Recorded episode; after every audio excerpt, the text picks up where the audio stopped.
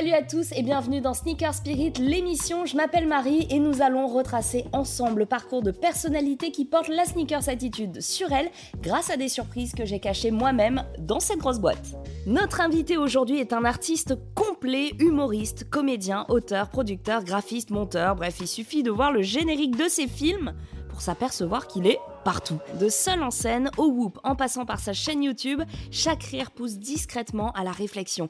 Il ne cesse de tenter des nouvelles choses. Pour lui, se jeter à l'eau bah, fait partie du métier. Quelle joie de retrouver Jérémy Detlo. Salut. Eh, pas mal ce petit intro. Ouais, je me... tu m'as impressionné en m'impressionnant. Du coup, tu perds tes mots. Ouais. C'est bien, on va être deux à bafouiller, ça va être génial.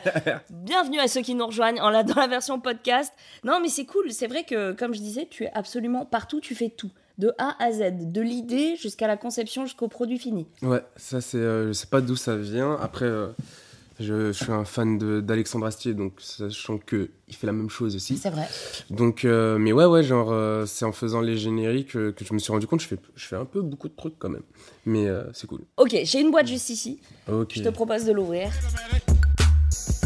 Comme ça, je Il y a un animal mort dedans. Ok. N'aie pas peur. Il est pas mort, mais c'est un animal. Ah ouais. Qu'est-ce donc? C'est le film Camping de Franck Dubosc. Alors, Et soit t'aimes le camping, soit t'aimes Franck Dubosc. Ah, j'aime euh, Franck, hein. Francky, euh, il me connaît pas du tout. Mais, Mais en vrai, non, c'est euh, Franck Dubosc. Ben, c'est lui qui a qui m'a détourné du droit chemin. On va dire que moi, enfin, depuis que j'ai- je suis tout petit, je voulais devenir euh, graphiste. Genre, je crois que depuis mes 8 ans, 7 ans. Enfin, je Ah, disais, je d'accord. vais devenir dessinateur. Ok, d'accord. Donc je dessinais et tout, mais euh, je m'en suis rendu compte euh, enfin, avec le temps que euh, ce que je voulais faire, ouais, c'était du graphisme. Et un jour, ouais, je tombe sur euh, Pour toi, euh, public, euh, enfin, un concept de vidéo qui- euh, qu'il avait. Et puis, euh, dedans, il me fait hurler de rire. Et je commence à m'intéresser à tout ce qu'il fait. Du coup, je découvre les petites annonces d'Elysée Moon, etc. Et je me dis, euh, peut-être je vais essayer son spectacle, son one-man show. Parce que euh, le One Man Show, pour moi, ça m'angoissait parce que je me disais, c'est quoi? C'est un mec qui est tout seul, il n'y a pas de décor, Ouais. il n'y a pas d'effets spéciaux. Il y a juste lui, sa voix et... Ça doit être ouais. chiant, et du coup, à regarder ce genre de truc. Et je regarde parce qu'il me fait grave rire dans, dans, dans ses sketchs. Et je découvre le One Man Show, et là, pff, je fais, oh ouais, tu peux faire rire les gens en racontant ce qui t'est arrivé de dramatique et tout. Et je me suis dit, ouais, putain, moi aussi, j'ai des trucs à À dramatiques et tout à raconter. Et je me suis mis à écrire. Le DVD, le spectacle s'est arrêté, j'ai pris mon cahier, j'ai commencé à écrire. Donc euh, au final, t'as retrouvé quand même tes premiers amours puisque tu fais aussi un peu de graphisme, un peu de... Oui, enfin, tu on va dire. tes que- vidéos, etc. Ouais, Donc, genre j'ai pas totalement. Enfin, je suis vraiment allé jusqu'au bout de. Enfin, j'ai un master en graphisme. Ouais. Et, euh, et puis dès que j'ai validé le diplôme, c'était une école privée. J'ai dit à mes parents, euh, bah, en fait, je veux plus faire ça. euh, merci pour les 15 000 euros, c'était cool.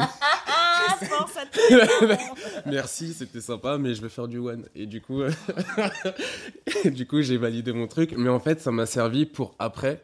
Quand j'ai commencé à prendre la direction artistique, euh, genre en fait, quand je m'adresse à des graphistes, du coup, je, je sais de quoi je parle. je- du coup, on peut pas trop me douiller. Ta première scène solo, justement, comment tu l'as vécue? La première fois que ça je y est, monté sur scène. ouais, que tu t'es confronté aux gens. Ben, c'était euh, le spectacle, enfin le spectacle de fin d'année. J'étais, enfin parce qu'après j'ai fait une sorte de d'école de one man show, mais avec du recul, bon, faut pas la faire. Le jour de ma première, euh, c'était un théâtre de quoi, 50 personnes max. Ah, c'est cool quand même. Et euh, ouais, il y a une petite pression, mais moi j'étais tellement content de faire euh, ce que j'attendais depuis longtemps qu'à aucun moment je me suis dit, ça se trouve ça va mal se passer, Ouais. ça se trouve euh, ça va bider et tout. Du coup, je suis monté sur scène, c'était juste cool. J'ai pris la confiance rapidement, genre en fait ça s'est bien passé.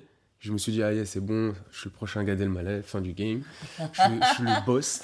Et après, genre, j'ai rejoué une deuxième fois, ça se passe bien. J'arrête de répéter. Je me dis, euh, troisième. euh, Le talent. oui, le talent, c'est inné, c'est bon. Troisième, je monte sur scène, en n'ayant pas du tout répété, je monte sur scène. Oh non. Et j'avais un sketch, en gros, euh, le, le deal, enfin, j'étais dans la peau d'un d'un vieux qui fuguait sa maison de retraite pour partir en boîte avec son pote. Ok. Et je suis dans mon perso et tout. Et là, j'arrive sur scène. Je dois sortir ma première réplique, sachant qu'à l'époque, je sais pas ce que c'est que l'impro. Genre, euh, c'est vraiment mes débuts, je connais mon texte par cœur. Ouais. Du coup, ça n'existait pas sortir de son texte, je sais pas encore ce que ça fait quand. C'est une un mécanique qui est huilée ouais. dans ton Vu que je joue j'ai joué que trois fois, Ouais. je sais pas que ça peut ne pas bien se passer.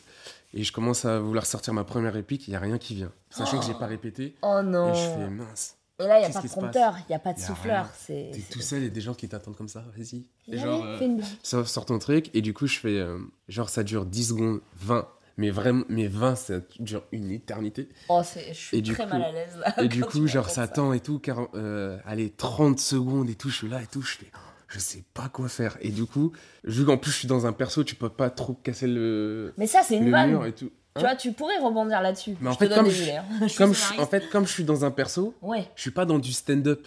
ouais. Donc en vrai, si je sors du truc, je, enfin, je peux pas intervenir, euh, c'est pas prévu. Je sors une impro nulle, je fais, je vais prendre mes médicaments pour la mémoire. Oh non, mais ça reste mignon.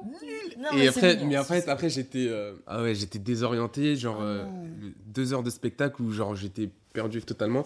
Et là, je me suis dit, ah ouais, en fait, la scène, il faut travailler. T'as pas le droit de. Et après, depuis, genre, euh, ça me, plus jamais je suis monté sur scène en. Sans jamais avoir ouais, répété ouais, avant, quoi. Avant ou un minimum euh, refait le cheminement de- du spectacle dans ma tête et tout. Mais en fait, moi, le stand-up, pour moi, enfin, il n'y a pas en vrai de vrai, il n'y a pas de besoin d'école. En vrai, l'école, elle se fait. euh, c'est un métier, pour le pratiquer, tu es obligé de monter sur scène tout le temps. Et en montant sur scène tout le temps, tu rencontres des- d'autres stand-uppers qui vont te regarder. Tu vas avoir des affinités par rapport à un certain type d'humour et tout, et qui vont dire ouais, tu devrais dire ça parce que t'as pas le recul toi-même Ouais. sur scène. Et il va dire ouais, tu devrais la tourner comme ça, comme ça, comme ça. Et en fait, c'est comme ça que tu te. Tu, com- tu commences à avoir tes tips, ta, ta manière de. Tu trouves ton perso sur scène. Et en fait, c'est en pratiquant, en allant. ton- Plus tu joues, plus tu deviens bon. C'est intéressant parce que c'est un one man, t'es tout seul, mais finalement, c'est une expérience à plusieurs pour pouvoir s'améliorer. C'est Ouais, ça que t'as enfin, t'as un système enfin, que tu appelles des comédie clubs où tu as des plateaux où on- tu peux avoir entre 4 et 7 humoristes qui passent le même soir sur ce plateau-là, qui dure une heure. Du coup, tu peux roder entre des passages entre 5 et 10 minutes. En vrai, moi, ma vraie, vraie première école, c'était le Bordel Club. Ouais, Et c'était un plateau euh, qui a été initié, enfin créé par euh, Kian Kojandi, euh, Kairon et tout. Et moi, j'ai intégré l'équipe euh, avec Seb Melia qui avait repris quand eux, enfin après, bref. Et du coup, c'est là où j'ai enchaîné les plateaux, où, euh, où je me suis forgé jusqu'à me faire repérer par le Jamel. On va dire, ouais, c'est ma première vraie école, on va dire. on parle justement des autres humoristes, t'as fait partie du Whoop, Ouais. on en parlait tout à l'heure. Comment cette expérience a changé ton rapport à la scène? Genre avant le Whoop, on va dire, j'étais un, entre guillemets un grand timide. Ok Donc, je parlais des plateaux, mais du coup, moi, genre, les plateaux, des fois, je les regardais de loin, euh, en mode, ouais, vas-y, je sais pas si j'y vais et tout. Et c'était juste un, un plateau, je me suis dit, sachant que j'ai envie de progresser, on me propose de jouer régulièrement sur un plateau. Les gars sont cool, je pense que ça faisait peut-être deux semaines que j'avais découvert Hugo tout seul et Mister V. Je commençais à découvrir un peu YouTube et je me suis dit, ah, les mecs, ils sont cool. Je commençais un peu à jouer sur les petits plateaux du Jamel Comedy Club. Ouais, Ça se faisait en même temps. Sachant que c'est un métier, en, vrai, t'es un peu seul ouais. à la base. Et là, le fait d'avoir une bande de potes officiels, ben, ça te ramène un truc où t'es, déjà, t'as moins d'angoisse, ou avant de monter sur scène, tu, Ouais, tu êtes tous blagues. dans la même euh, ouais, merde, genre, hein, ouais, en fait, c'est ça. Et, hein. et, euh, d'habitude, quand t'as ton spectacle tout seul, t'es dans ta loge, t'es tout seul avec toi-même, Ouais. et t'es là, euh, alors que là, t'es discret. Enfin, le temps que t'as pas le temps d'avoir des pensées trop négatives avant de monter sur scène, parce que t'es tout le temps en train de te te marrer ou t'as un mec qui vient de chambrer ou autre et, et ouais avec le Whoop on a fait enfin on a eu on a fini par monter un spectacle on a fait une tournée de ouf. Et euh, ben du coup ouais j'ai ben ça m'a fait réaliser des rêves de ouf. On a fait des grandes salles on a fait le Bataclan le Grand Rex et tout. Avec du recul je m'en je m'en rendais pas compte mais quand on fait ouais vous avez eu 250 000 spectateurs je fais ah ouais quand même. Ouais, quand tu commences au début genre moi je jouais devant euh, entre 4 et 6 personnes. Ouais. Et euh, même avec le Hook, on a commencé, on, on faisait ça, mais au début, quand tu fais euh, entre 4 et 6 personnes avec des potes, c'est marrant. Ouais, Parce que tu fais, ah, ah, on est tous nuls, ah, ah, c'est trop ouais, marrant. ouais. Mais quand tu fais 4 et 6 personnes et t'es tout seul dans ta loge, tu fais, ah ouais, quand même, c'est chaud. Hein. Là, tes parents. tu penses à tes parents qui ont dépensé 15 000 balles pour ton école c'est chaud, c'est chaud. Écoute, je te propose de passer à la prochaine boîte, si Ok. tout va bien. Dans cette prochaine boîte, il y a autre chose que nos équipes d'experts ont caché. Je te laisse découvrir. Un petit sac.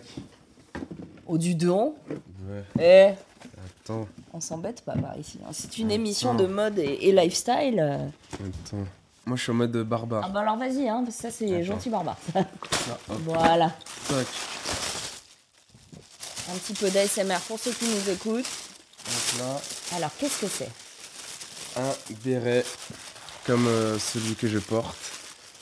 Un béret noir. Ouais, c'est un petit accessoire euh, que je kiffe euh, de ouf. Je ne t'ai jamais vu sans ton béret. J'ai Ah. réfléchi maintenant, à chaque fois que je te vois, t'as toujours un béret. Là, ouais, je l'ai adopté de ouf. Et euh, ouais, non, je suis en en fait, moi, pendant très longtemps, je portais pas de casquette. Et après, ouais, genre, j'ai pas- dans ma tête, j'avais pas une tête à casquette, euh, chapeau. Ok.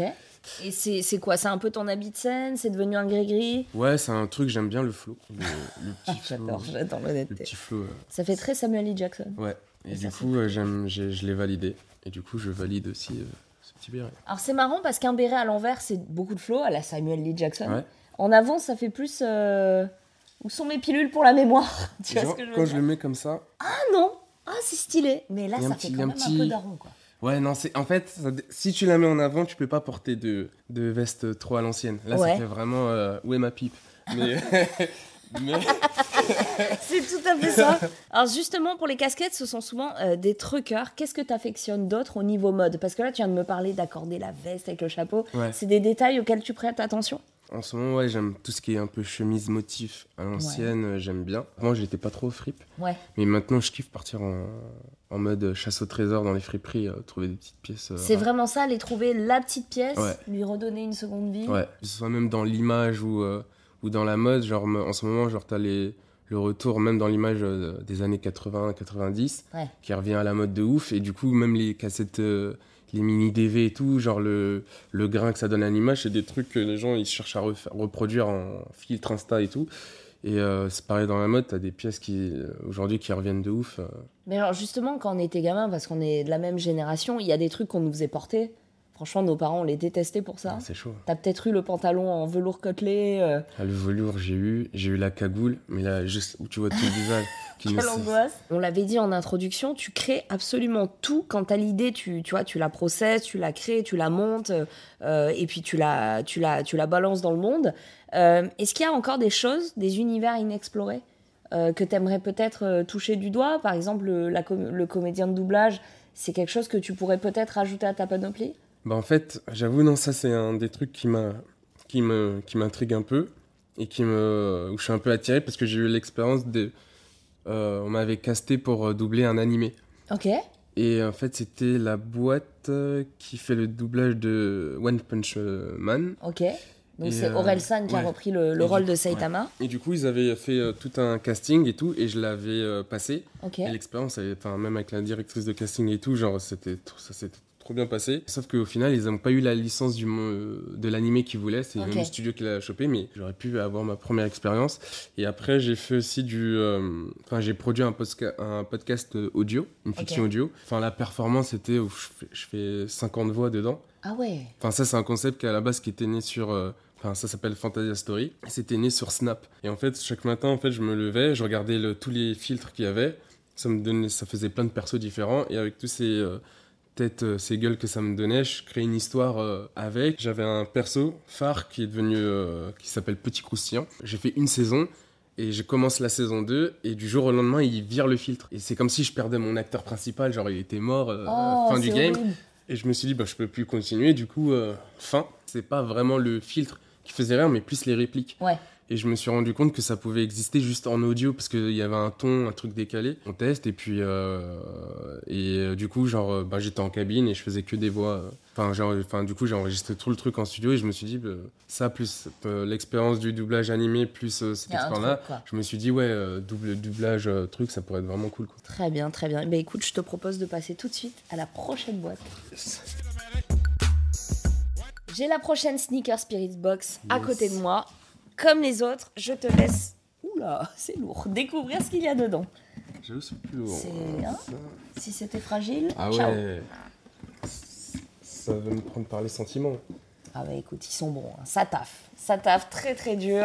Qu'est-ce que c'est? Alors, euh, Spider-Man, c'est euh, du Marvel. Ben, c'est tout ce que. Enfin, je pense que c'est un, une des licences, un truc qui me qui m'anime depuis que je suis tout petit, parce que j'adore tout ce qui est comics, et- etc.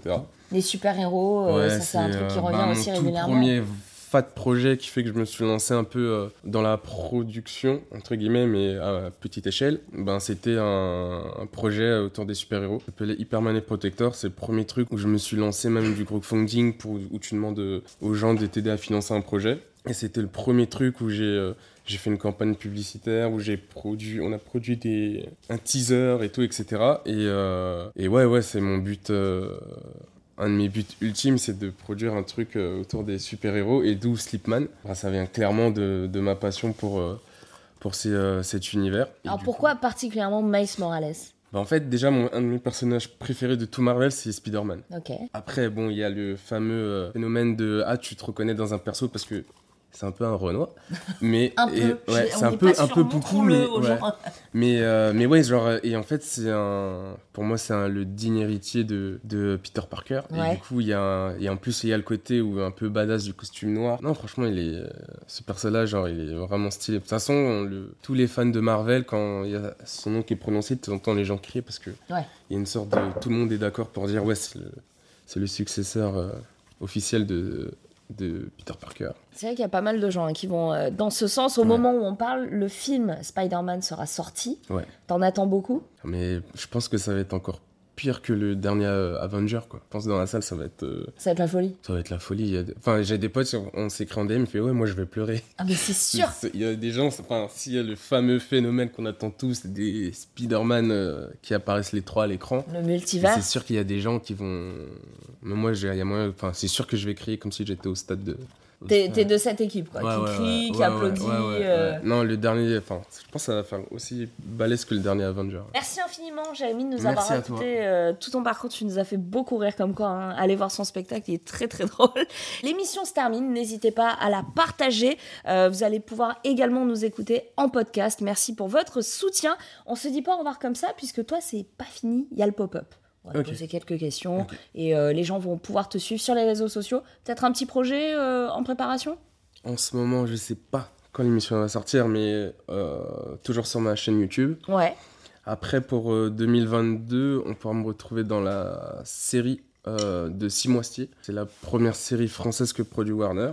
Donc, très très cool et très fier d'être dans ce projet. Je passe deux têtes dans un film qui va sortir au ciné Trop cool. et un truc qui va sortir sur Netflix. Mais ça va être cool, je peux pas trop en dire. Merci beaucoup, on te retrouve dans l'interview pop-up sur les réseaux Sneaker Spirit. Quant à moi, eh bien, je vais retrouver un prochain invité pour Sneaker Spirit, l'émission. Salut